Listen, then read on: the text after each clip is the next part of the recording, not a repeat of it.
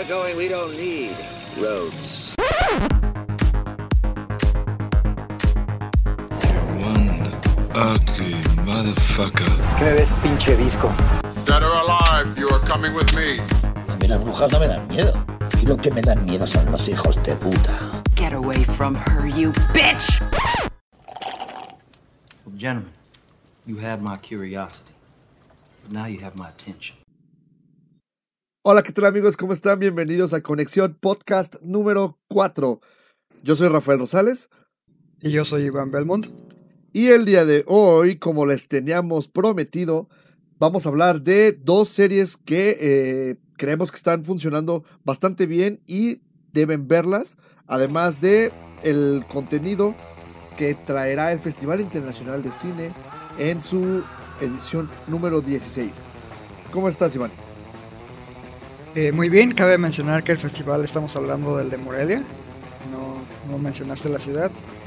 sí, sí. Eh, pero queremos iniciar antes de todo eso con un, un, pequeño espacio a una película que consideramos icónica, no solo dentro de la filmografía del director, sino lo que representó para el cine como tal. Estamos hablando de eh, Pulp Fiction, que se estrenó hace 24 años en un 14 de octubre. Entonces este, ya tiene bastante tiempo que, que salió, pero pues es de las obras más eh, apreciadas de, de, Quentin Tarantino. Fíjate que es una, es una película que a mí me gusta mucho. La verdad es que es mi, favorita de toda la, la filmografía de, de, Tarantino. Y siempre que tengo la oportunidad de a alguien recomendárselo o introducirlo al maravilloso eh, mundo que es eh, todo lo que crea Tarantino, eh, se siente muy bien. Nunca he recibido un ay que chafa o no lo entendí o qué es eso. La verdad es que creo que es una película que conecta con todos por alguna razón, porque realmente no es mmm, ortodoxa. La verdad es que la manera en que se cuenta es este innovadora en su época, que es precisamente porque así es un Pulp Fiction, ¿no? Un, que lo que quería hacer Tarantino era como una antología, una antología de historias eh, que suceden dentro de un mismo universo y están conectadas, pero son independientes entre sí. Claro, claro. Y eh, contó con un elenco de maravilloso, que pues yo creo que podemos empezar con John Travolta, el cual en esa época estaba olvidado. Ya, ya, de hecho, todos, ¿no? Unos estaban olvidados, otros como que me iban empezando, pero, pero sí, Travolta estaba después de su época boom, que fue un este ícono del cine musical y que bailaba y todo eso, desapareció. Precisamente Quentin Tarantino lo, lo rescata, lo trae a escena y tengo entendido, si no mal recuerdo, que incluso estuvo nominado a Mejor Actor de Reparto por, por su actuación como Vincent. Y eh, a partir de esa película fue que John Travolta comenzó a tener eh, papeles de figura de acción, digamos. Ya de ahí vino pues toda la, esta ola de, de cintas en las que eh, participó como, como héroe de acción, como en películas de Contracara, La hija del general, y no, la... Código Flecha Rota. O sea, pura joyita que no, nobody remembers. Yo sí recuerdo Código Flecha Rota, es, es, una película que le gusta un buen a papá. ¿Cómo se llama el, el, el, el otro güey que sale? Sale, en, eh, sale en otra de que fue escrita por Tarantino, pero fue dirigida por Oliver Stone, que es la de True Romance. ¿Se lo ubicas? Ah, sí, sí, sí, sí. Siempre lo confundo con Kevin Bacon. Es algo Slater, ¿no? Bueno, el chiste es que es ese güey que no nos acordamos. Sí, es un dude que pues no... Que, que aparte sé que sale en Robin Hood. y, y, de Kevin Costner y, y, le ha una flecha que le atraviesa la mano. Y me acuerdo porque la vi el otro día. bueno, eh, además de, de, John Travolta, también tiene a Samuel L. Jackson empezando. En, en una, aparte de que es uno de sus papeles más icónicos, y tiene la, uno de los diálogos más citados en la historia del cine. Es correcto, que no lo voy a decir porque no me lo sé bien, no, no me acuerdo precisamente así palabra por palabra, pero bueno, es toda esta cita de la Biblia donde habla de la venganza de Dios y todo eso. Ezekiel 25, 17. Y que antecede a una de las escenas pues más graciosas dentro de la película. ¿Cuál? Cuando les sale los chavos que, que tienen amedrentados del baño y les dispara y no les dan ni con ninguna bala. Y entonces ellos dicen que Ah, es un ya acto acordé. Que Dios bajó y detuvo las balas. Que, Sí, que después lo balacean, ¿no? ajá, y después lo matan. Pero curiosamente, si ven la película nuevamente, ya eh, la pared ya está balaseada. Es un problema, es un error de continuidad. ¿No lo había notado? No, no recuerdo, la verdad. No, Yo una vez lo noté, recuerdo que decía, oye, pues, qué raro. ¿Qué pedo? Pero dije, bueno, es parte de, de- de la escenografía, ¿no? Ya hasta después leí que realmente fue un problema de continuidad y pues este terminaron ahí metiendo. Hubi- Hubieran hecho, bueno, en aquel entonces estaba medio complicado, pero por ejemplo, para ese tipo de detalles, este David Fincher hace corrección a través de efectos visuales para evitar problemas de continuidad, precisamente. ¿En serio? Sí. De hecho, ¿Cuál? ese güey es tan eh, obsesivo con ese tipo de cosas que, por ejemplo, tiene más efectos visuales que cualquiera de sus películas, que por ejemplo Godzilla, güey, la reciente. Órale, ¿neta? Así. No, no, no, no sabía ese, qué buen dato.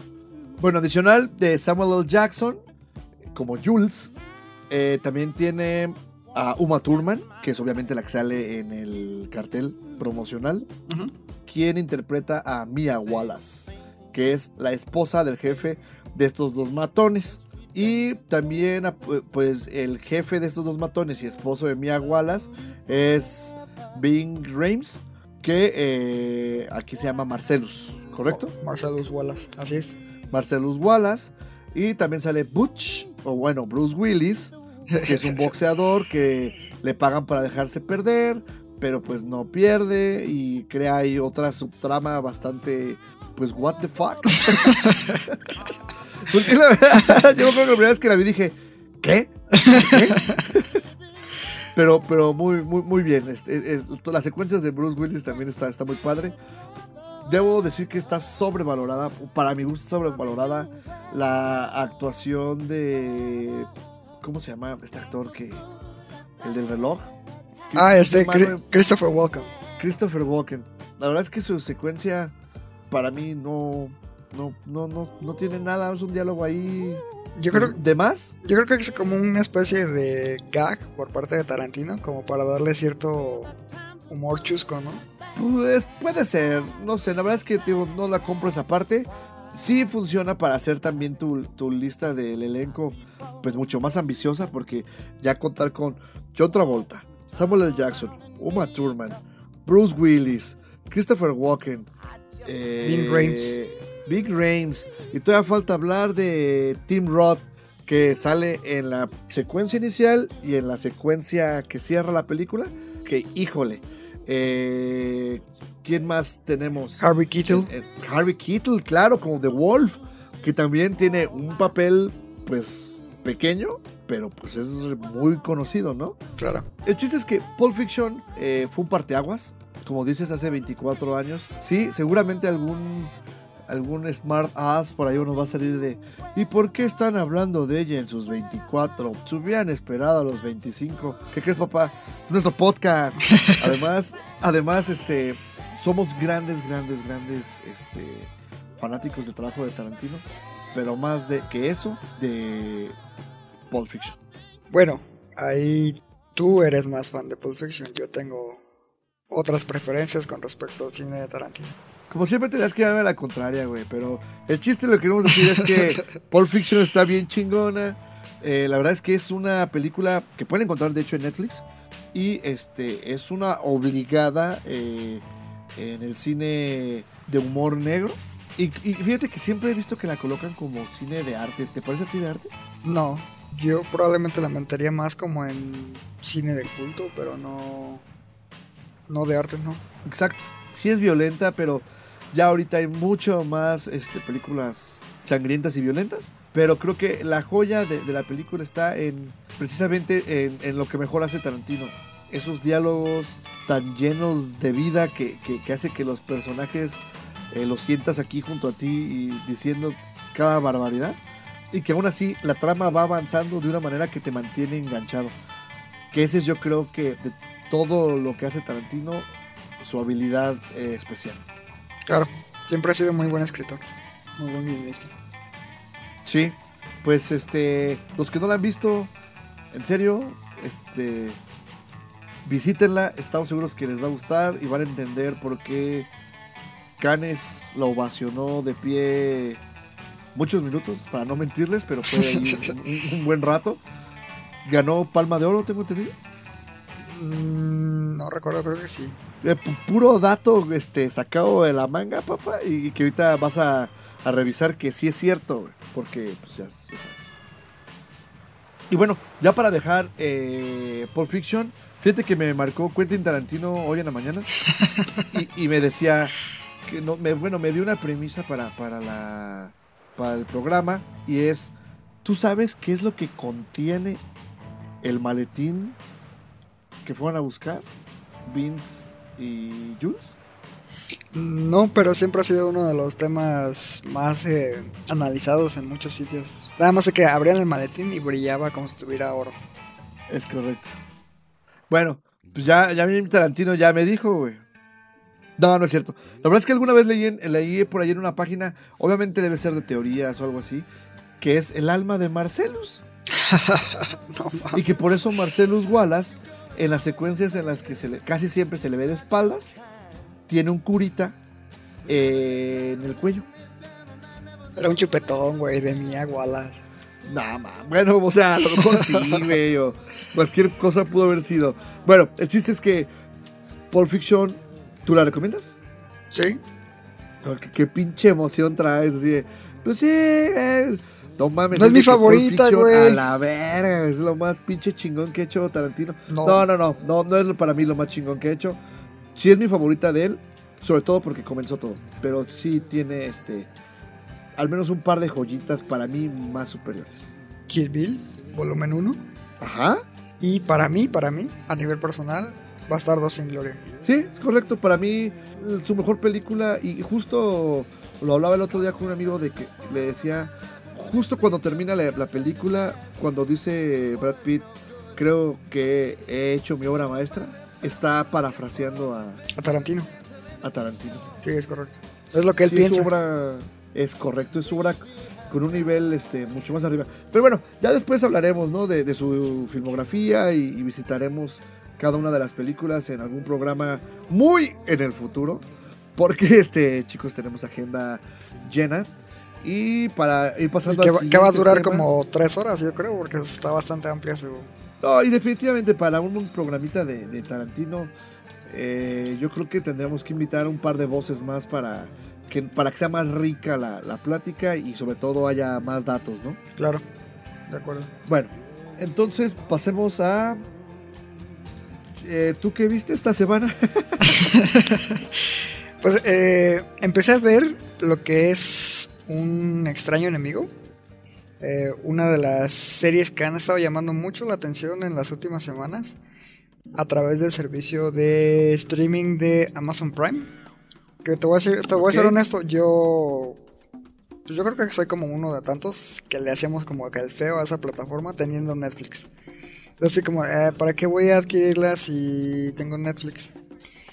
Ok, voy, a, voy aquí a, a meter mi cuchara y te voy a decir, tienes razón. Yo también era del tipo que me cae gordo que haya tantos servicios de streaming y que pues obviamente yo entiendo que ahí está el negocio, ¿no? Pero ya tengo que tener HBO Go, todo el mundo en mi oficina tiene, para ver Game of Thrones. Yo les digo, Game of Shit, porque yo no veo esa madre. Eh, está Crackle, que es para la de Sony. Y Obviamente ya- todo. te- quien, quien hoy, hoy, hoy en día no tiene Netflix, neta es este. ¿Qué pedo? vi- vive en el pasado, güey, ¿no? Retrógrado. Mi mamá, güey, llega y prende su Netflix y este a ver las novelas coreanas, güey. Neta, güey. Mi papá lloró cuando sacaron El Señor de los Cielos de Netflix. Y se lo llevaron a Blin, por cierto. que ya está medio Ve, muerto. hasta Televisa tiene su pinche sistema, ¿no? Y sí, es correcto, Amazon Prime llegó y, y yo no le tenía tampoco mucha fe, pero poco a poco empecé a recibir buenos comentarios de colegas, de, de amigos, familiares, de que pues tenían buen contenido, o tienen buen contenido, mejor dicho, ¿no? Así es. Y vamos a parar aquí. ¿Viste eso? ¿Algún extraño enemigo? Ahorita vamos a hablar más a fondo en ella. ¿Qué más viste? Nada más vi eh, Maniac, la, precisamente una de las series que ahorita están llamando mucho en Netflix. Esa no es en, Netflix. en Amazon Prime. Y llama mucho porque trae un buen elenco y trae un buen director. Entonces, este, Que es Kari Fukunaga, ¿no? así es, Kari Fukunaga. Ok. Nada más viste eso este fin. Así es. Sem- Ok. Pues este. Yo también. sí, mira. Este. Yo, yo también vi un extraño enemigo. Uno, porque este, me presionaste. Sí. Pero dos, dos porque. eh, eh, ya sabes, ¿no? Estás en Twitter y empezaste, empecé a ver. Ponen 20 segunditos y gente diciendo que, ah, no manches, ¿a poco así pasó todo? Y la verdad es que sí me sembró la, la duda y, y dije, "Órale, pues. Y dos, yo terminé de ver Maniac porque este, ya te he dicho que ya que había empezado. Ahorita les voy a contar mi experiencia, pero, pero ahorita que hablemos más a fondo. Y adicional a, a esas dos, neta ya estaba hasta la madre, estaba en mi casa solo viendo series. Decidí salir a que me diera un poquito de aire y, y pude ir a ver a Star is Born por dos cosas. Uno, porque me mama Lady Gaga. No. Y, y dos, porque la película del setenta y tantos, creo que es 76, con Barbara Streisand, sí me gusta. Yo te voy a ser honesto, ni vi la nueva ni vi la vieja. No es. No, es, Peor, un- güey, no ¿sabes? es un tema que me agrade mucho. Hay cuatro, güey. Hay una del 37, otra del 56, otra hasta los 70, te digo que es la de Barbara Streisand, y esta versión. Curiosamente, las cuatro, o bueno, las tres anteriores, todas han obtenido al menos una nominación a Oscar por diferentes cosas. Algunos por actuación, otros por música, bla, bla, bla, por guion. Eh, y pues se rumora fuertemente que A va a estar ahí fuerte en, en este año en los Oscars. Habrá que, que verlo. Supongo que hablaremos ya más a fondo de ella en, en un programa siguiente cuando te hayas dado el gusto y el privilegio de verla. Además de que, este, si, si es cierto lo que dicen, pues estaremos también platicando de ella cuando hagamos el especial de Oscars a principios del año que viene. El Super Bowl de los cineastas. El Super Bowl de los cineastas. Exacto, en febrero todo el mundo a principios, ¿no? Así, ah, Super Bowl, no mames. eh, go Pats. Y nosotros es Don't give a fuck, aunque go Pats. y y eh, a finales de febrero es este Oscars. En mi casa ya saben que es el día de neta, sálganse de la casa o me vale, pero yo Oscars a todo volumen, con tu buen traguito, unas buenas botanitas, porque es el Super Bowl de los cineastas. no, no de los cineastas, güey, de los cinéfilos. También es de los cineastas, pues ¿quiénes crees que participan? Bueno, pues sí. Bueno, de, de la industria. Ay, güey. bueno, nada más voy a decir entonces que Star is Born a mí sí me gustó. Yo sí la recomiendo. Dios sabe que Lady Gaga sí sabe actuar. Difiero, Y ya pero bueno. Vela, vela, en serio. Yo también estaba como tú y dije, ah, pues la pusieron por su voz. Bueno, pero ya he visto cómo actúa en trabajos como por ejemplo American Horror Story y... sí, no, y guácala, ¿eh? Guácala. Guácala, exacto. Sí, no, yo la vi actuar en, en el video de teléfono. no, no, no, no, no seas gacho, no seas gacho. La vi actuar en, en las, en la película de Machete Kills. No mames. Pero no, en serio, yo, esa, es la- justo es lo que voy. Esas son las referencias que teníamos de Lady Gaga eh, en cuanto a actuación. En serio, muy por encima de lo que la habías visto. Más es como que olvídate de todo, pero ya la verás. Este, sí la recomiendo. Ya estará la crítica en el sitio www.conexión.com.mx. Ya pueden pasar a revisarla y dejen sus comentarios si están de acuerdo con nosotros. Y ahora sí, como no vimos nada más este fin de semana, vamos a empezar, como te decía, con un extraño enemigo. ¿Qué es, qué es que lo curioso ahí con un extraño enemigo? Es de que es una serie producida por Televisa. Bang, justo con eso quería empezar. Fíjate que cuando llego al, al- al- a Amazon Prime, pues ya sabes, te registras, bla, bla, bla, bla, pongo... Es más, ni he entrado a, a- a- a explorar qué más tiene, ¿no? Yo llegué directito, papá, un, un extraño enemigo, primer capítulo, y lo primero que veo es producción Televisa. Imagínate cómo se me cayeron los calzones por dos cosas. Uno, ¿cómo es posible que Televisa, teniendo una plataforma de contenido eh, de streaming, no la haya estrenado ahí? A partir de ahí me dio mala espina, la verdad. Dos, también, eh, uh, siguiendo con el primer punto, también decía, ¿o por qué no le estrenó directo a la televisión? Si hubiera saca- sacado un mame de todos los domingos en uno de sus canales famosos, Es que ahí va precisamente la razón por la cual no la estrenaron en televisión. A través de entrevistas, tanto los productores, directores, guionistas han dicho que la razón principal es para tener libertad creativa y no tener censura como lo hubieran tenido en televisión abierta. ¿tú crees? Es lo que dijeron. Es lo que dijeron. Bueno, bueno, bueno, ya ahorita vamos a eso. Dos, el punto número dos por el que se me cayeron los calzones es, pues porque no es mentira. Aquí nadie se va a sorprender. Televisa hace mucho que no hace una producción que tú digas que valga la pena. Excepto los partidos del mundial, porque es de lo que ellos, ¿no? Entonces, pues a partir de ahí, este, pues ya empecé con reservas.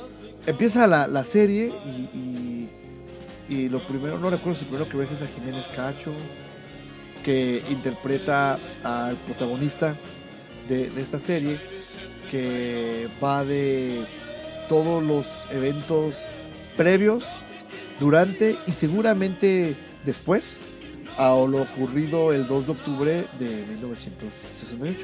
¿correcto? Entonces, en Tlatelolco. en Tlatelolco. Eh, entonces, eh, Jiménez Cacho, que lo hace para mi gusto increíble, eh, como nos tiene acostumbrados, también la verdad es que para él ya no es sorpresa.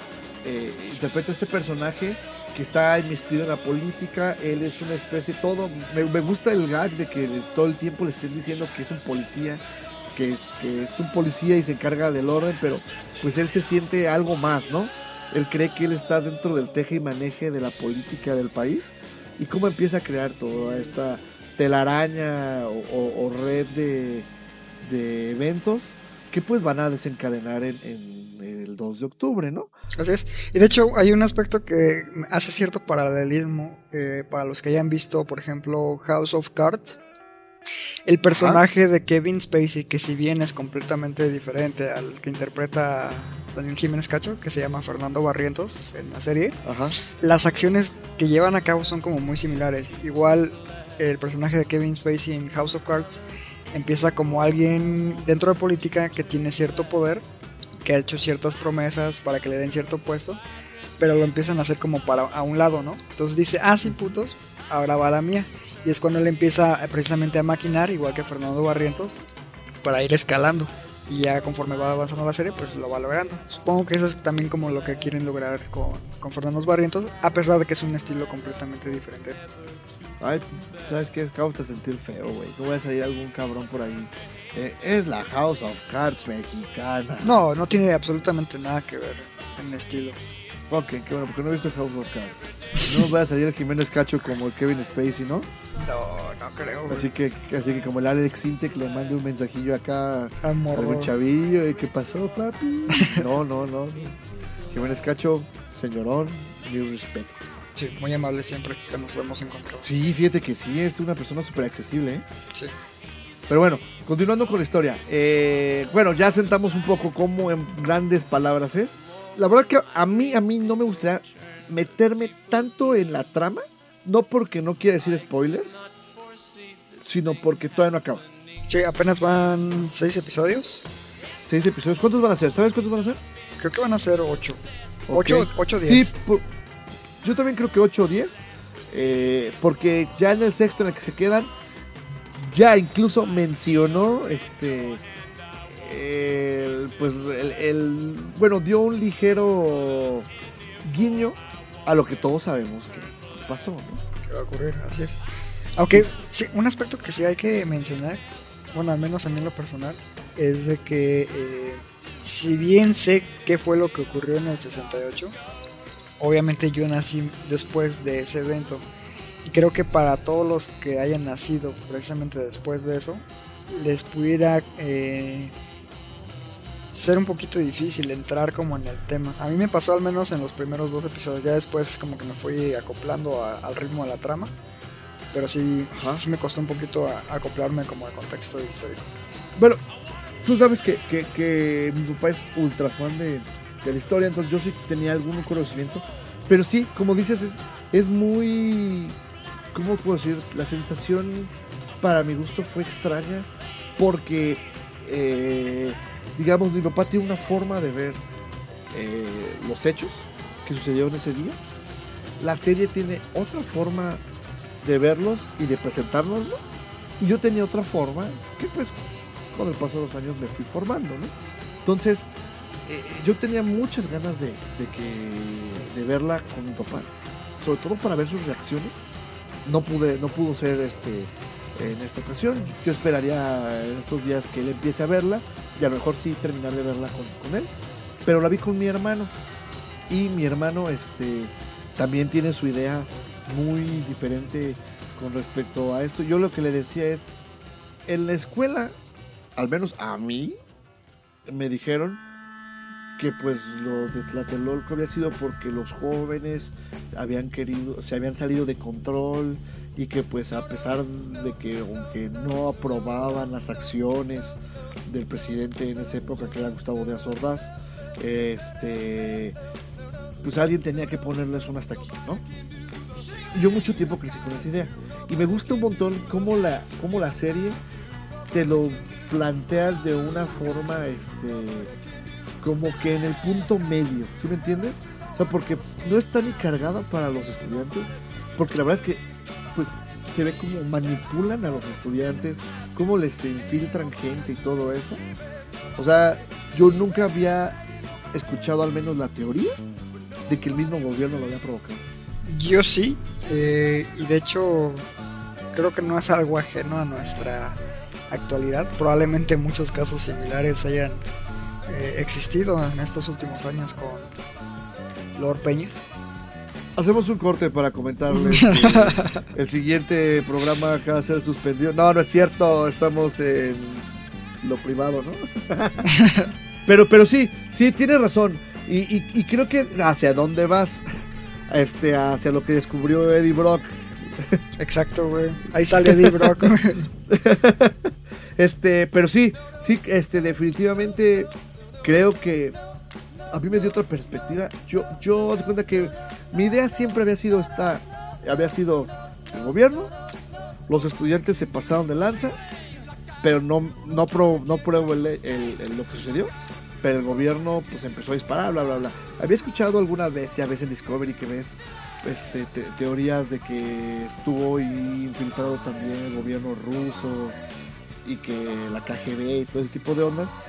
Pero hasta ahora que veo la serie me ha dado una nueva perspectiva y así ah, bueno. que de hecho, No, no, no. Ajá, que de hecho, si- sin dar spoilers, precisamente ese punto que mencionas de la del gobierno ruso y la KGB, por ahí medio tiene que ver. Ajá, ajá. Que, que bueno, como dices, no, no, no quisiéramos adelantarnos este, mucho más para, para no arruinarles la experiencia. Eh, la, peli la película iba a decir, la serie, eh, ya revisé, tienes razón, son ocho capítulos. Va- van a ser ocho capítulos. ¿Quién más este, ah, completa el, el elenco? Eh, Todo gira alrededor de Daniel Jiménez Cacho, Ajá, y los demás son Irene Azuela, que es la... Irene Azuela. Ah, que como te encanta esa vieja. ¿eh? Es buena actriz. Eh, también Yo te sale... vi cuando se te caía la baba hace dos festivales de Morelia Tres, que ¿no? teníamos enfrente. Dos o tres, algo Ah, tres. así. Pues es guapa, pero es buena actriz. Sí, está guapa, está guapa. También sale Karina Kitty. Que aquí déjame nada más comentar que ella es la esposa del personaje de Jiménez Cacho, de Fernando Barrientos. Y ella fue la esposa de Jiménez Cacho en Los Adioses. Película por la que recientemente ella acaba de ganar el Ariel a Mejor Actriz. Que lo hace muy bien. Y, y lo hace muy bien, acá lo sigue así. Es más, es como que la misma onda de pareja, pero acá en- con otra onda, ¿no? O sea, es, es- es como la misma pareja en el mismo ambiente, digamos, pero en, las- en- Con- en los con tonos, son intelectuales y acá son políticos. Exacto. Entonces el, el tema es muy... Y luego lo que vas descubriendo, por ejemplo, ese inicio del capítulo 3 o 4 y me quedé así, ah, caray, algo, algo aquí no está bien. Y ya después pues le vas agarrando y tú, ah, ya, ya, ya. Su arreglo, ¿no? Aja, y Irene Azuela es Elena. Nunca dicen quién, que, que, que mi hermano es, es Elena Poniatowski. Yo, no, pues, güey. Pero Elena es una este, escritora, también con un punto de vista, eh, pues algo radical. Y este, es amante de, de Fernando Barrientos, incluso tiene una hija. Y eso yo al principio no entendía. Esa dinámica de que está en una casa con una bien chido y luego se va a la otra con la otra también bien chido. Ya, ya obviamente después te pone en contexto y dices, ah, pues qué chingón era ese señor. El- viva el poliamor. Exacto. Eh, ¿Quién más aparece? También sale Ah. Antonio de la Vega, a quien tal vez recuerden porque sale como director técnico y portero en Cuervos. Claro, sabía que lo había visto en algún lado. Creí que era otro güey. Él es Luis Echeverría, Así es. quien la historia no nos deja mentir.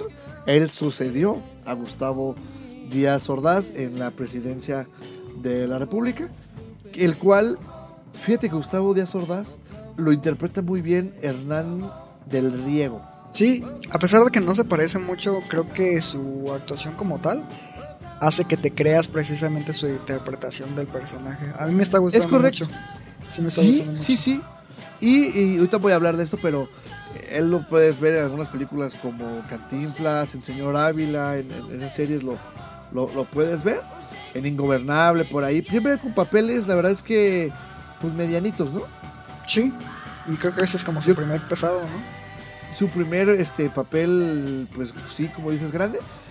Y precisamente aquí quiero hacer un punto y coma. Porque como sabes, hace unos años se estrenó una película, creo que incluso también fue para un festival de cine Morelia, que se llama Tlatelolco, verano del 68. Ya. Con Cassandra Shangerotti y otro dude que ni siquiera sé quién es.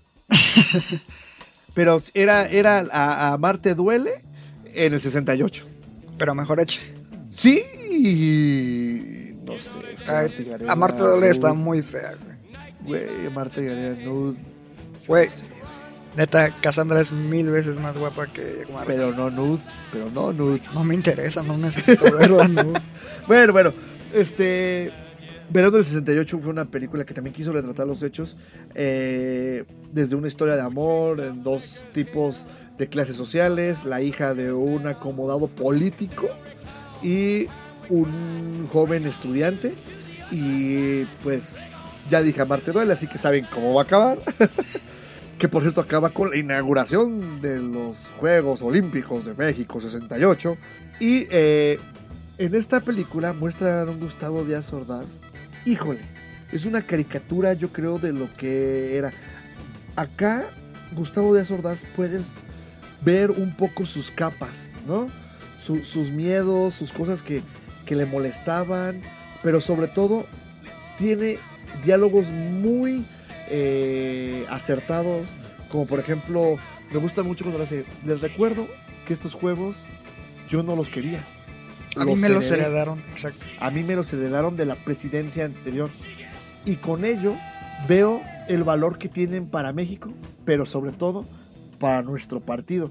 Entonces, empiezas ahí a entender un poco el de por qué las acciones de este personaje histórico eh, pues eran tan tan radicales era porque él no tenía un apego realmente con, con lo que estaba pasando, ¿no? Y en la película esta de verano, o sea, de entrada, creo que la primera escena donde es Gustavo Díaz Ordaz practicando el tiro con, una, con un revólver acá, pa, pa, pa, y así riéndose "Ah, quiero matar estudiantes. Entonces, así de, no mames, pues, este güey, ¿qué onda? Entonces, sí, sí, es un, es un personaje que pues la historia le demanda, le demandó sus acciones, pero este como que te ayuda un poquito más a entenderlo, aunque no a justificar. Claro, lo humaniza, pues. O sea, Es correcto. toda fuerza antagónica o todo buen villano debe tener cierto trasfondo para que nos logramos no empatizar, sino entenderlo. Y creértelo. Exacto. Y, pres- y precisamente creo que ese es el verdadero valor de la serie. Está en eso, en dos cosas. En precisamente cómo diseñaron a los personajes y cómo los están dirigiendo. Y para mí, la impecable producción que puedes ver alrededor. Está muy bien la producción, está muy bien el arte, eh, incluso la fotografía, eh, sonido. A mí me parece increíble la, la secuencia de inicial de los créditos, con una versión ahí medio extraña del himno Medio nacional. del tri. Sí está, sí está padre. Y ahorita que mencionas precisamente lo que es la dirección, el director de todos los capítulos, algo que me parece muy acertado es que se maneja uno solo y es Gabriel Ripstein. Eh, tal vez lo ubiquen por ser el director de 600 millas No. con este Tim Roth y Christian Ferrer. Ah, sí, sé que la hizo, pero no la he visto la verdad. A mí me gustó bastante, la verdad. Es, pues, es como... ¿Él la hizo o la produjo? ¿Cuál? ¿La serie o la película? No, la, la, la, la película. La película la dirigió Gabriel Ripstein. Tú me lo estás confundiendo probablemente con Arturo Ripstein. Gabriel Ripstein es hijo de Arturo Ripstein. Y no es mal director. Ya está en evidencia su talento, tanto como con 600 millas, como con esta serie. No, chavo, sabes que ya me perdió, güey. Estoy viendo aquí en sus créditos que dice que escribió compadres. Entonces, neta, Rifty. Hay que ¿te gusta ganarse, lanzas? hay que ganarse ¿Te el pan en algún momento de su vida, güey. Todos lo han hecho, ¿no? Todos lo han hecho, exacto. Sí, la verdad es que el, el director se nota eh, cómodo con el material. Se ve que, que se tomó su tiempo para prepararlo, para estudiarlo, para armar todo alrededor de la serie. No sé si eh, hayan sido, haya iniciado como un proyecto hacia hacer una película. No creo, algún- es demasiado largo para... A lo mejor, eh, a lo mejor en el, en el proceso dijeron, no manches, pues es demasiado largo. A lo mejor una serie que, que bueno, no sé, o sea, te digo, sería una, una muy buena pregunta para si nos entrevistamos un día, ¿no? Y eh, bueno, el- la, la serie tiene un, se nota el gran acervo histórico con el que cuenta. Tiene Sí. detalles este, muy, muy bien logrados. Y la verdad es que son seis capítulos que los digieres rapidito. Sea, yo empecé con el primer capítulo así de, ay, este güey nos dejó, nos, comprometió a ver la serie, pues vamos a ver.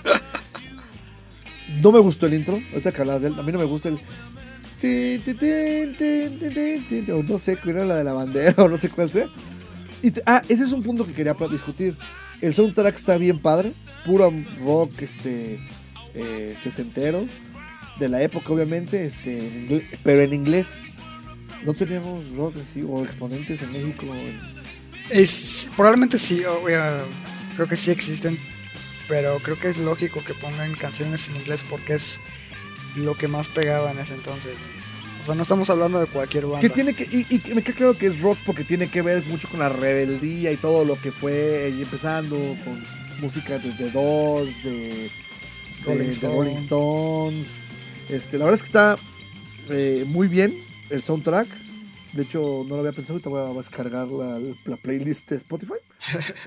Y que y Y no debió ser no debió ser barato, güey. O sea, conseguir los derechos No, de esas no, no, no, porque no son cualquier cancioncilla, o sea, son canciones eh, conocidas, clásicas y, y que también demuestra que pues sí tuvieron el, el empeño en producción, porque esto lo hubiera dirigido cualquier este director mexicano tres pesos y le hubiera metido ahí Como genio de revés. no güey no respeto género como Marcha Parro Güey, de por sí. hubieran, le de hubieran por- metido ahí algo del trío, alguna mamada así. Que de por sí te odia Omar Chaparro, eh, no se te olvide. Ya, ¿quieres contarla, güey? Yo creo que íbamos a esperar más programas. güey. La dejamos para después si quieres. No, no, rápido, rápido, rápido. Necesitan saber que siempre que, que como saben, vamos a ver casi todo tipo de cine. Entre esos, el cine mexicano a mí me llama la atención porque, pues, me gusta ir a ver y decir, no, pues. el chiste es que, precisamente para compadres, fui a ver este, este, la película con Omar Chaparro. Bueno, no con él, sino pues que él sale. Saliendo del cine, le empecé a tuitear: deja de hacerle daño al cine mexicano. Y se enojó el güey y me contestó y también me dijo que, que el que le hace daño es la gente como nosotros que No, no, no, no, no, no. Lo, lo que, lo te dijo textualmente, y si mejor te rompo la madre, así te dijo. Ah, bueno, y ya después empecé a decir sus cosas. Al menos no me salió como que uno Becker que dijo, suicídate. Pero bueno, pues ya el Omar Chaparro después ahí me vetó de su Twitter y ya no, ya no puedo entrar a mandarle cosas, lamentablemente. Ah, De todas maneras borró la respuesta del cobarde. Sí, pero por ahí tomamos, tenemos screenshot, ¿no? Así ya sabes, para hacerlo famoso, subirlo un día. Cuando sea director, así como, como al James Gunn. No, no, no, este güey me quería partir la madre, ve, ve, ve. A la verga. Bueno, entonces, un extraño enemigo. Hasta ahorita, ¿cuánto le darías? Hasta ahorita yo creo que anda rondando el 7-5, probablemente 8, dependiendo cómo termine. Eh, de hecho, una de las escenas que más me gustó del sexto episodio es una que tienen Cristian Ferrer, el chavito, uno de los chavitos que trabajan para Fernando Barrientos. Sí. Y Que es mejor conocido como Ramón. Exacto. Guten Tag Ramón. Guten Tag, Ramón. Y que precisamente también sale en 600 millas. Exacto. Eh, tienen una escena ahí muy interesante con Daniel Jiménez Cacho en el sexto episodio. Y me llama la atención que la dirección de Gabriel Ripstein le logra exprimir un momento histriónico a Christian que pudiera estar, este, no sé, no, o sea, no le pide nada a Daniel Jiménez Cacho en ese momento. No, de hecho el sexto capítulo es de él. La verdad lo, lo hizo muy muy bien. El, el- el sexto capítulo funciona de maravilla contando, pues, no su historia, pero sí este, eh, pues las consecuencias de sus actos. Claro. Y la verdad es que la, la secuencia con la que empieza, bueno, no sé si empieza o va hacia la mitad del, del capítulo, pero sí te deja un nudo en la garganta, ¿no? Así de... Ah, caray. Y te deja con la duda de qué pasó con el Memelas. güey. Con el Memelas. Seguramente van a resolverlo, güey. Van a hacer una marcha, güey. ¿De dónde está el Memelas? Hicieron marcha para saber dónde está la mamá de Luis Miguel, güey. Vivos se fueron, vivos los queremos. ¿no? No, pues sí, yo también coincido. Un 8, este. Para, para un extraño enemigo. De momento. Ahora vamos ya metiéndonos a la siguiente película porque creo que ya nos extendimos un poquitín. No película, Eh, serie. Serie, pues sí, es que te digo, a mí las series, de por sí amigos, a mí las series netas son, es difícil para mí, las, las series son difíciles para mí. Ah, Y- O sea, no, no traen la etiqueta Marvel porque ahí sí no es difícil para ti. Exacto, si no trae etiqueta Marvel o etiqueta Club de Cuervos, get away from here. Entonces, eh, quedamos que íbamos a hablar de Maniac porque nos gusta el trabajo de Kari Fukunaga, porque nos gusta la química que tienen Emma Stone y, y Jonah Hill, Así es. pero Dios bendito el primer capítulo. Güey, ¿qué pedo con eso? O sea, yo también soy súper fan del trabajo de Kari Yoji Fukunaga. Pero debo reconocer que tuve que reproducir el primer episodio al menos cuatro veces. Porque neta me quedaba dormido de lo pesado que es. Seis veces intenté ver el primer capítulo hasta que dije, ¿sabes qué? De a 10 minutos cada día. Si no, no la vamos a librar. En serio. Y después del primer capítulo, que es una larga y tediosa eh, presentación del personaje de Owen, que es Jonah Hill, y, del mundo, que no te dicen el año, pero se ve como retrofuturista. Está bien padre, eso me gustó mucho. Este, cómo manejaron esa parte. Eh, cómo las computadoras son así como en MS2. Exacto, así como chetera. Está padre. Exacto, como ochentero, pero futurista. Eh, bueno, el primer capítulo, como les digo, ahí te presentan un poco sobre el contexto de, de este chico que al parecer tiene pues, problemas eh, mentales, un poco ahí de esquizofrenia y bla, bla, bla. El chiste es que él se somete como voluntario. No, eh, te estás saltando ahí un punto muy importante. El desencadenante es de que es una persona que, como bien mencionas, tiene problemas mentales y de que por, precisamente por esa razón su familia siempre como que ha abusado de él en ese aspecto.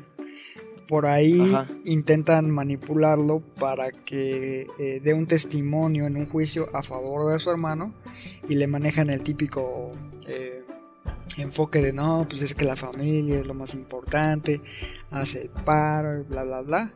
Y eso es lo que lo lleva a precisamente inmiscuirse en un, en un estudio donde se pretende realizar lo que es una serie de pruebas para curar cualquier clase de problema mental. Exacto. Y fíjate, yo no me acordaba del juicio. Y precisamente ese es uno de los puntos por los que a muchas personas les puede parecer muy interesante la serie. Y es porque cada capítulo está cargado de muchísima información. Eh, eh, yo vi, eh, por ejemplo, el 1, pues lo vi, digo, siete veces. El 2 lo revisité, no recuerdo por qué, y noté otras cosas. Yo decía, ah, no me había dado cuenta de eso. Pero creo que eso es, eso es lo que está padre, o les puede resultar padre a algunos. A mí, la verdad, eso es lo que me la hace muy pesada. eh, eh, en el sentido de que la historia va avanzando como a cuentagotas, pero creo que ese es el, el- lo que busca el director, que parezca también como una especie de thriller eh, de suspenso, en el que poco a poco eh, te va presentando, por ejemplo, en el primer capítulo pues es puro Owen, ¿no? El segundo capítulo ya te presenta un poquito más sobre lo que es Emma Stone. De hecho, el primer capítulo yo siento que salió nomás porque pues la firmaron en el, en el para la serie, pero realmente pues no tiene mucho que ver. Hasta el segundo capítulo que es donde ves su contexto ahora sí, te la presentan y los dos convergen en un solo punto que es llegan a este laboratorio para eh, someterse al experimento. A partir de ahí pues ya empiezas a ver el de que una le hizo así, este güey le hizo asá. El chiste es que están en el experimento, ¿no? Y después del primer capítulo y del segundo, ahí empieza ahora sí como que para mí, como que ya fue cuando dije, ah, órale, ya estoy empezando a agarrarle, no agarrarle, sino que ya sí me estás atrapando. A mí me atrapó desde el segundo episodio porque como te decía, el primero sí es muy muy muy pesado en su diseño, pero ya el segundo cuenta con una narrativa digamos más tradicional con la que no nos podríamos Sí. sentir familiarizados y la Sí. historia como tal del personaje de Emma me parece mucho más interesante que el de Jonah Hill. Definitivamente. Hasta ahí estamos de acuerdo los dos. Entonces, pues en sí el estudio, como les comentábamos, pretende como curar los males mentales de las personas, entre ellos, no sé, por ejemplo, esquizofrenia, depresión, etc. Y está dividido en tres etapas. En la primera, eh, se toman una pastilla que los lleva a revivir los recuerdos más traumáticos o dolorosos de las personas que tomen dicha pastilla. Que es importante que digas que cada pastilla tiene Una letra. el- o bueno, significa cada fase es A, B y C. Así es. Y el personaje de Mestón es adicto a las pastillas A, Así es. pero no sabe qué más hay después. Situación por la cual, no porque quiera ver qué más después, sino quiere conseguir más pastillas. Que es lo que termina enrolándola en el experimento. Exacto. Y que, aunque no lo quisiera, la lleva a ingerir las otras dos eh, variantes de la droga a la cual es adicta. Ajá. Ahora, hasta aquí también quiero decir que el director me queda claro que quiere manejar un humor eh, negro Sí, con algunas secuencias, algunas referencias o algunas este, situaciones. La verdad es que creo que lo que intenta es, es hacer eso, un- un- aligerarla con momentos, pues, graciosos, pero a mí no me parecieron graciosos.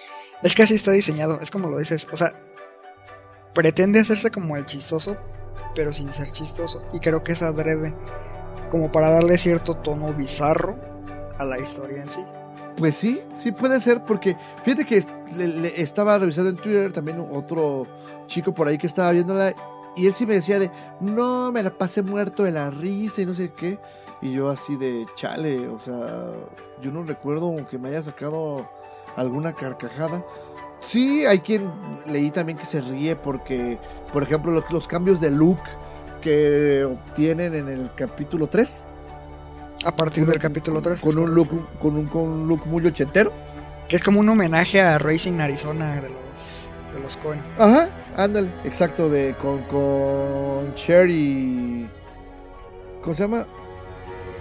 El que ganó el Oscar por Adiós a Las Vegas. Nicolas, Nicolas Cage. Cage. Ajá. Pero. No sé, en ese capítulo no sentí eh, esa química o conexión entre los dos personajes. Que creo que también. O tú explícame, porque Ned también no. Bueno, ya hablaremos al final de eso. Pero es lo que eh, así deberían ver los personajes en ese momento. Porque todavía ella, como que no eh, desarrolla una empatía hacia Owen. Y sí, Owen hacia ella porque él cree que ella es este, una especie de agente que le va a decir cómo salvar al mundo. Exacto. Que de hecho es eh, algo que me gusta en lo cual no hayan eh, profundizado en el mundo real, digamos. Porque todo parecía, parecía indicar de que Owen era como una especie de mente brillante a la que nadie prestaba atención por sus problemas mentales y que tal vez había descubierto como algún error dentro del sistema, digamos, ¿no? Como que te dan a entender eso. Pero a la mera hora resulta que no es así. Todo Ah, Todo queda, o sea, queda como que una mera parte de la construcción del personaje, pero no influye tanto. Pues fíjate que para mí ese fue un problema. Todo el tiempo estuve así de, a ver, ¿cuándo este güey va a encontrar la anomalía? ¿Cuándo este güey, este, este, pues va a ser el héroe, va a salvar al mundo? Y no, y no, y yo así, de, oh. Y para, para mí la serie fue frustrante, la verdad es que ayer lo, comentaba contigo. A mí no, mm, sí me atrapó, la vi, órale, te la, la disfruté, la aguanté, pero nomás quedó en eso, una serie más. Y es válido, o sea, entiendo que a muchas personas les pueda causar cierto conflicto porque no es, no es fácil de digerir, seamos honestos, ni es tradicional, pero yo creo que ahí está su gran valor. Digo que, eh, como comentábamos el otro día, a mí me recordó mucho, por ejemplo, a películas como Matrix, cuando este el personaje de Owen está en su oficina y ves así todos los cubículos y de hecho hasta la paleta de colores es súper similar a cuando lo van a visitar lo- los agentes a Neo en su trabajo Ajá, correspondiente. Y que, y incluso- que tiene que tener que ver con la monotonía en su vida y que Exacto. pues no es, no- él no sabe qué hace ahí realmente. Y, sí, sí te, te- te entiendo. Creo que esta parte está muy bien lograda porque hay un momento en el que hasta sientes pena por él. Sí, Así que dices, ay, pobre güey. y que de hecho precisamente con lo de los papeles que mencionabas, de que interpretan como a distintos personajes, a mí me recordó, no sé si la has visto, eh, Cloud Atlas, Sí, que es como el mismo concepto, bueno, un concepto similar donde el- un grupo de actores interpreta como a distintos personajes, pero son ellos, o sea, los ves, no digamos a Tom Hanks, primero lo ves como un calvo cagado, después lo ves como un ojete que está envenenando a un güey, y Ajá. después como un güey que sobrevivió a la humanidad antes de que se extinguiera y así un chingo de cosas. Y es muy similar en ese aspecto en cuanto a las eh, secuencias de sueños que maneja Maniac. In- incluso los aparatos que utilizan me recuerdan un tanto a los que presenta Michelle Gondry en Eterno Resplandor de una mente sin recuerdos. La maquinita en la que se ponía... correcto, correcto, ajá, Sí. ajá. Justo eso te iba a decir. Por un momento, a mí me, me recordó tanto a Eternal Sunshine of a Spotless Mind o también en momentos a Inception. Sí, es, es similar. a Ince- De hecho, el concepto en sí de la medicina es similar a Ajá. Inception. Exacto. Es causar un efecto en la mente del individuo para que reaccione de cierta forma y pueda superar sus... Por cierto, la doctora Fujimori Ah, ok. o Fujito, ¿cómo es? Fujita, creo. Sí, sí, es que Fujita. Bueno, Fujit tiene un parecido bárbaro colaboradora de conexión que se llama Lita. Pero cada vez que veía la, la, las escenas decía, ¡ay, caray! Se me hace idéntica, te lo juro. Sí, Pero la- bueno, ya después de ese, de ese comentario La actriz- fuera de lugar, La actriz se llama Sonoya Mizuno y sale precisamente en Deus Ex Machina. Es una de las androides del. es la que baila. Exa- Exacto. Que tiene una secuencia Sí. súper bizarra con este Oscar Isaac. Exacto. Eh, bueno, ya para, para, para continuar, este, el tercer capítulo, pues ya están dentro del experimento y los lleva a vivir como una otra realidad, digamos. En teoría, de hecho, ahí dicen que son varias, pero solo van a recordar algunas.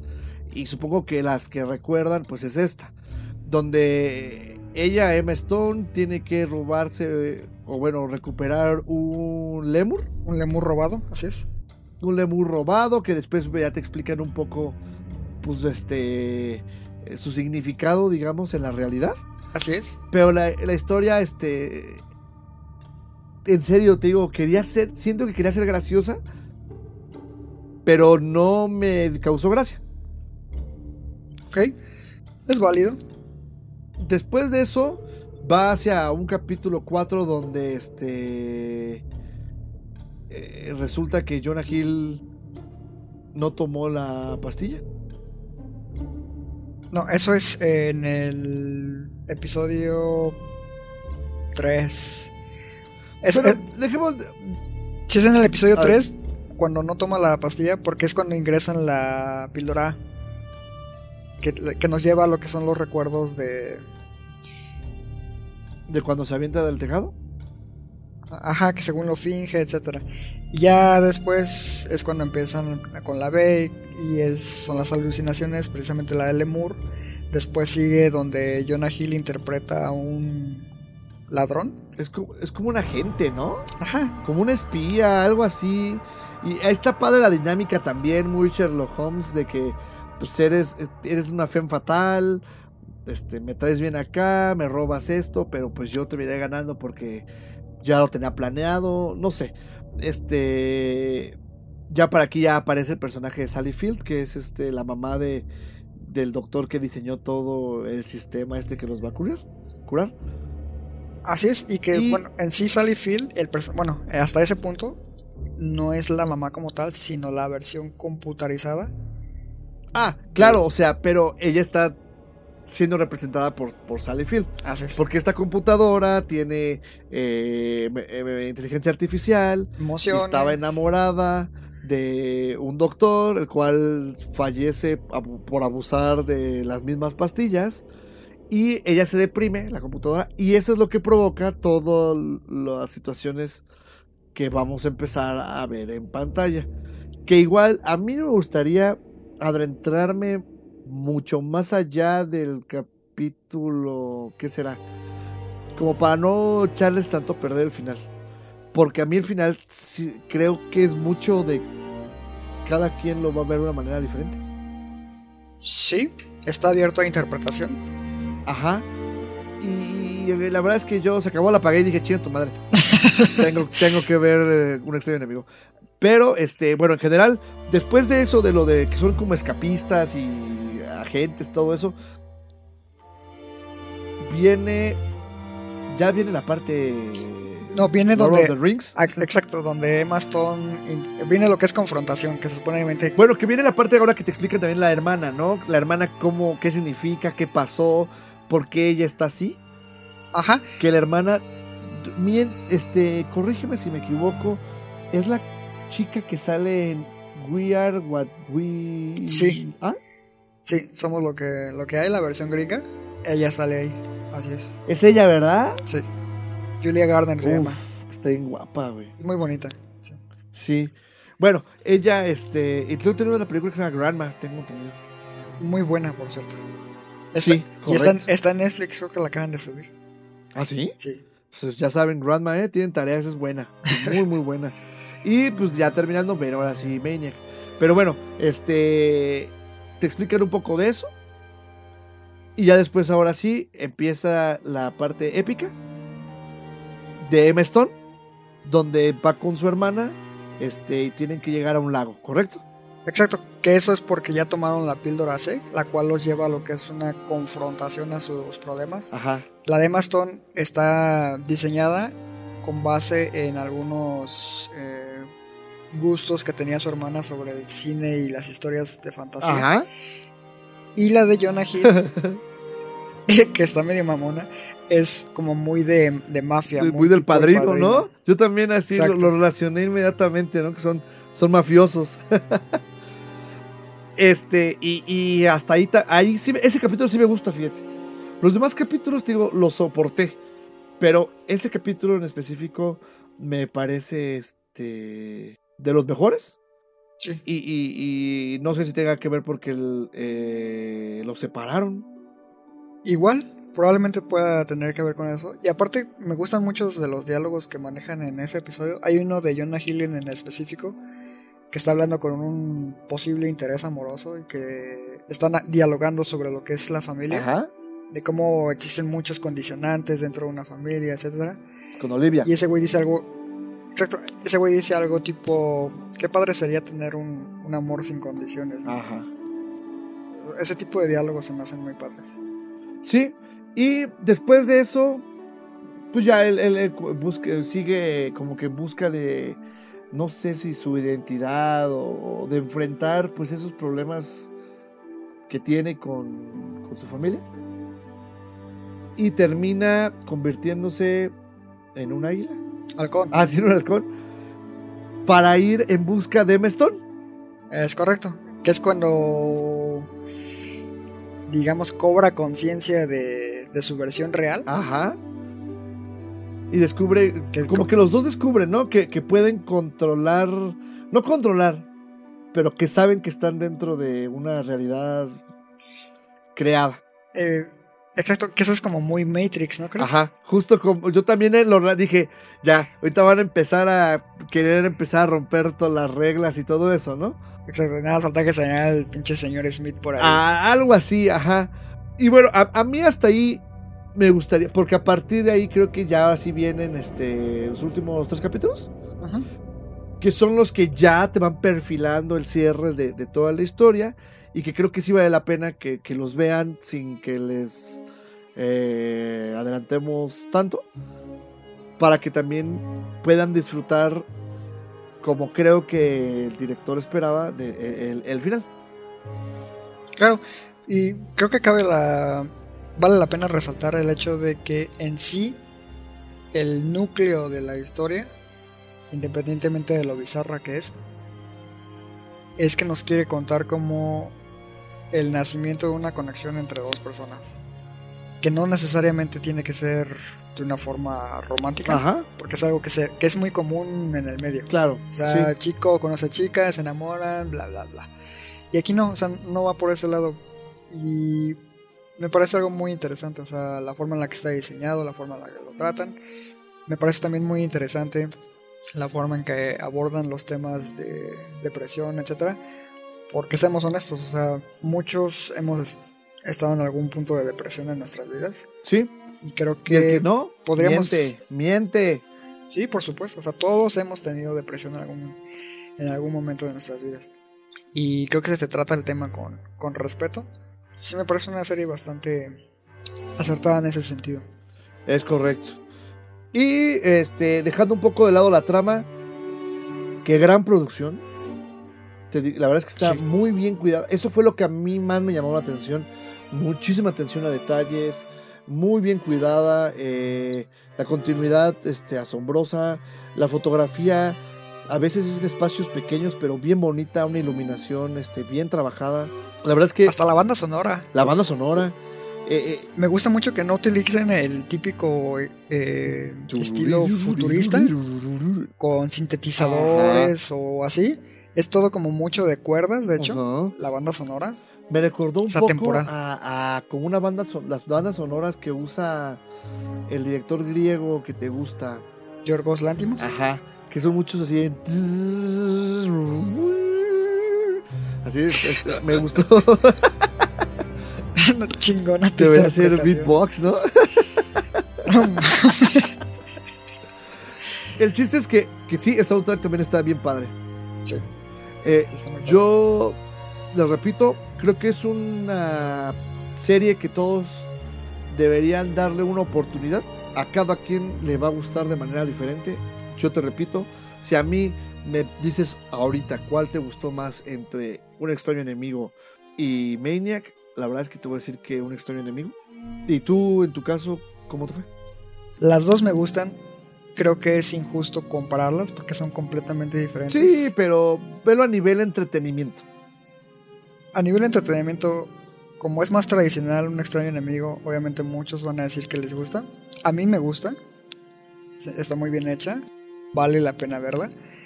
Pero a nivel personal, o sea, no voy a mentir, me gustó más Maniac. O sea, yo sí, hay muchos factores con los cuales yo me sentí identificado. Y es un proyecto que no es perfecto, pero me llegó. Sí, la verdad es que, es como decía, yo creo que todo el mundo le va a dar su, su interpretación, lo va a ver eh, de manera diferente. Pero creo que es, creo que es justo que, que la revisen y pues que ellos mismos decidan. La verdad es que a nivel producción e histriónico eh, es muy, muy buen eh, producto. Ya la historia, como todo suele suceder, este depende de, de sus gustos muy personales, ¿no? Sí, y aparte cabe mencionar que tampoco es perfecto, o sea, no, no lo es. Es correcto. Y bueno, ya para terminar, eh, vamos a hablar un poco de las películas que si van a venir al Festival Internacional de Cine de Morelia, no pueden perderse, o mejor dicho, este, deben intentar conseguir boleto, porque ya no hay.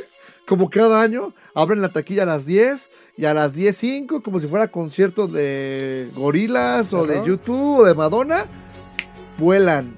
Entonces, este, yo les podría dar un pequeño tip de cómo conseguir, pero ¿qué creen? No, porque yo sí voy a conseguir algunos. pero bueno, Iván, ¿qué películas tenemos que ver en el festival este año? Bueno, obviamente para los que alcanzaron boleto y para los que no, pues que lastiman porque no era la única función. Era First Man, Chale. primer hombre en la luna. Que mira, hay, hay quienes dicen, órale, pero también hay quienes dicen, bueno, es un est- estreno internacional, va a llegar al cine. Va, Exacto. porque el festival viene No muchas películas que muchas veces no llegan a cartelera normal. Y hay muchas películas que llegan y que unas semanas después se estrenan de forma comercial. Que el valor en sí de verlas en el Festival de Cine de Morelia es que a algunas ocasiones, ex- bueno, vienen invitados especiales, que ese es el, el plus. Y si no, es para arruinar el final a algún güey ahí le hablas y ya yo la vi, güey, no mames, se muere Darth Vader. se muere Mufasa. Ah, no mames. ¿Qué otra película? Otra sería The Old Man and the Gun, Ok. con este Robert Redford. Ajá. Eh, en la competencia, una que llama mucho la atención, bueno, son dos. Bueno, son tres. Es Museo, de Alfonso Ruiz Es Palacios. correcto, Gael García y este otro güey.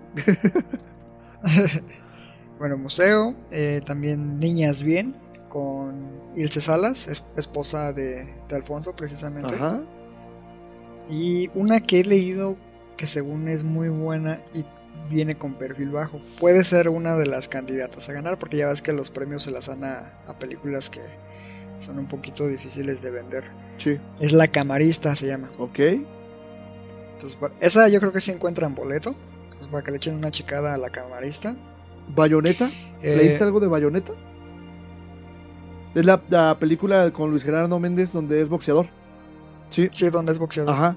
Este, yo leí que también anda más o menos. Igual y sí, pero habría que verla. No sé, yo Sí, habrá que verla. A mí, me, a mí me llama la atención verlo fuera del papel de Javi Noble. Porque la verdad es que cayó en una época en la que lo- era el único papel que le daban. Se encasilló. Claro, aunque no viste. no- ¿Cómo se llama? Tiempo compartido. No, es lo que no te hablábamos, que trata mucho de alejarse de eso y creo que ya va hacia eso, ¿no? También este Camino a Marte es un personaje muy diferente a- al mi rey a- en el que lo habían encasillado y ahora lo hace con bayoneta. Vamos a ver, vamos a darle la, la oportunidad de, de ver este cómo le funciona. Claro. Eh, bueno, otra de las películas es la ganadora de Cannes, que es este Shoplifters, Shoplifter, sí, que la verdad es- una japonesa. Está, pero en la lista de Most to sí. Está en la lista de vamos a verla y Rafael se va a dormir. No esa manches, lista está? ¿neta?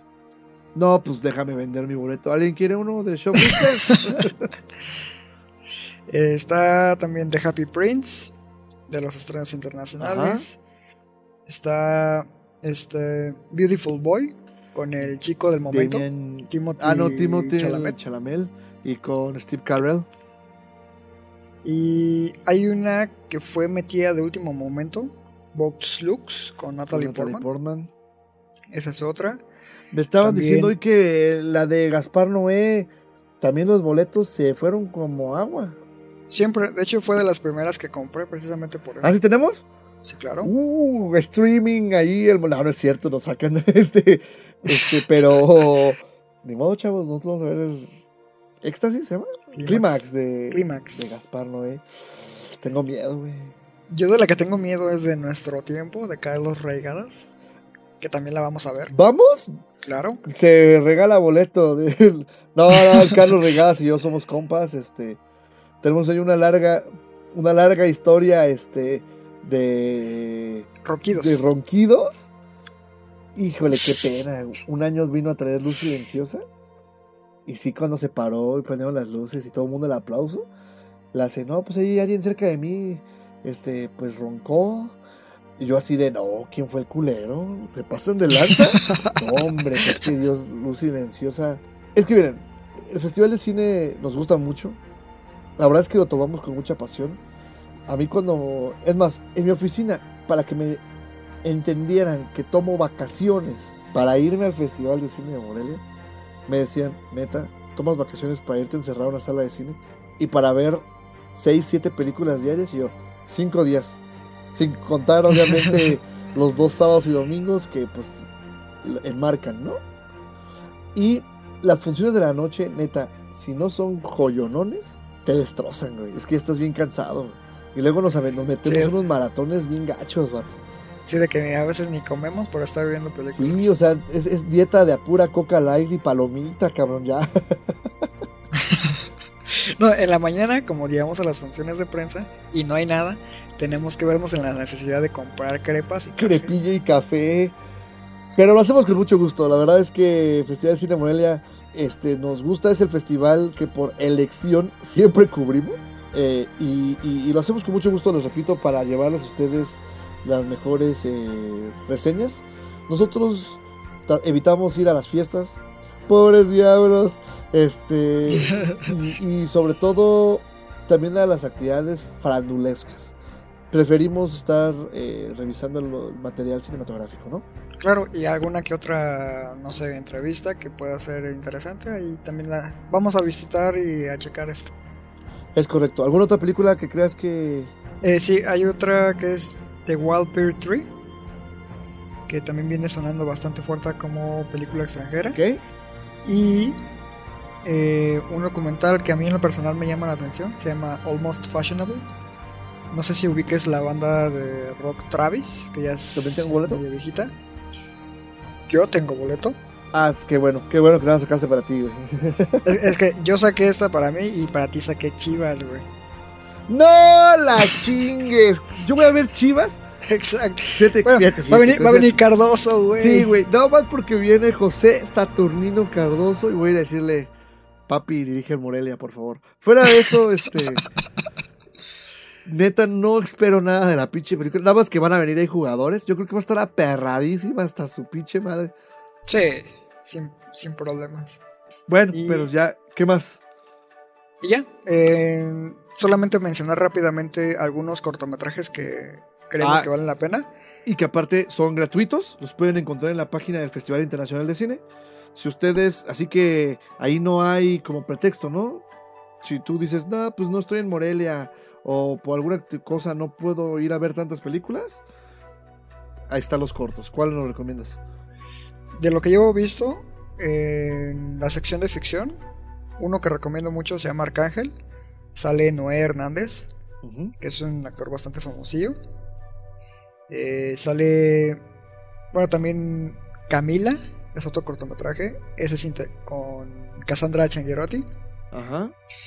Y otro que también me agradó bastante es Donde nace el agua, que cuenta con la participación de Nailea Norvin, alias mi suegra, porque es la mamá ¿También, de... tam- ¿también es tu suegra? es mamá de Tesaía. Ah, no, la mía es Camila Sodi. y bueno, son algunos de los cortometrajes que, que yo recomendaría que le echaran el ojo. Ok, entonces pues no hay pretextos. Creo que la semana que entra va a estar bien atareada. ¿Va a haber podcast? Sí. Claro, como cada pinche lunes vamos a grabar y martes vamos a liberarlo. ¿A qué hora? No sé, pero lo vamos a grabar. Cuando salgamos de la función de, la, de las 12, o sea, las 2 de la mañana.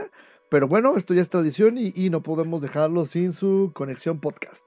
Pues ya no nos queda tiempo, nada más agradecerles. Eh, revisen el sitio. Y ahorita tenemos, como les dije hace rato, la reseña de A Star is Born. Y mañana tendremos este. La de alguna- Maniac. La de Maniac. Ah, correcto, la de Maniac, tú la estás trabajando. Y por ahí otro par que nos han faltado de subir, eh, que están ahí en el tintero. Y pues creo que los que vayan a venir al Festival de Cine Morelia, griten, griten en, en- en las filas. ¡Ey, conexión! Y ya nosotros levantamos la mano, ¿va? Y nos saludamos. Claro. Este, te agradezco, Iván, como cada semana, por darte el tiempo de estar este, conmigo para llevar este podcast de información cinematográfica. ¿Algo que quieras comentarnos para cerrar? No, nada más este tomen sus debidas precauciones en el festival para lo que es conseguir boletos. Eh, probablemente muchos de ustedes ya hayan comprado y si no, recuerden que siempre existen personas de que por alguna u otra razón no pueden asistir a, a cierta función. Nos pasa un chingo. Exacto. Y pues si quieren ver alguna película, nada más es estar a la casa, ahí en, en el cine, igual tienen suerte. Y recuerden, hay, hay, hay funciones de paga, hay funciones gratuitas, eh, hay funciones o, o, bueno, material online. La verdad es que es un festival para mí el mejor de México. Lo disfruto Sí. mucho, lo disfruto mucho y este, pues este año les vamos a traer este eh, la mejor cobertura que podamos este, estas dos humildes personas y su equipo traerles. Claro. Les agradezco, esto fue Conexión Podcast número 4 y nos vemos a la próxima. Recuerden que Amamos el cine. hasta la próxima.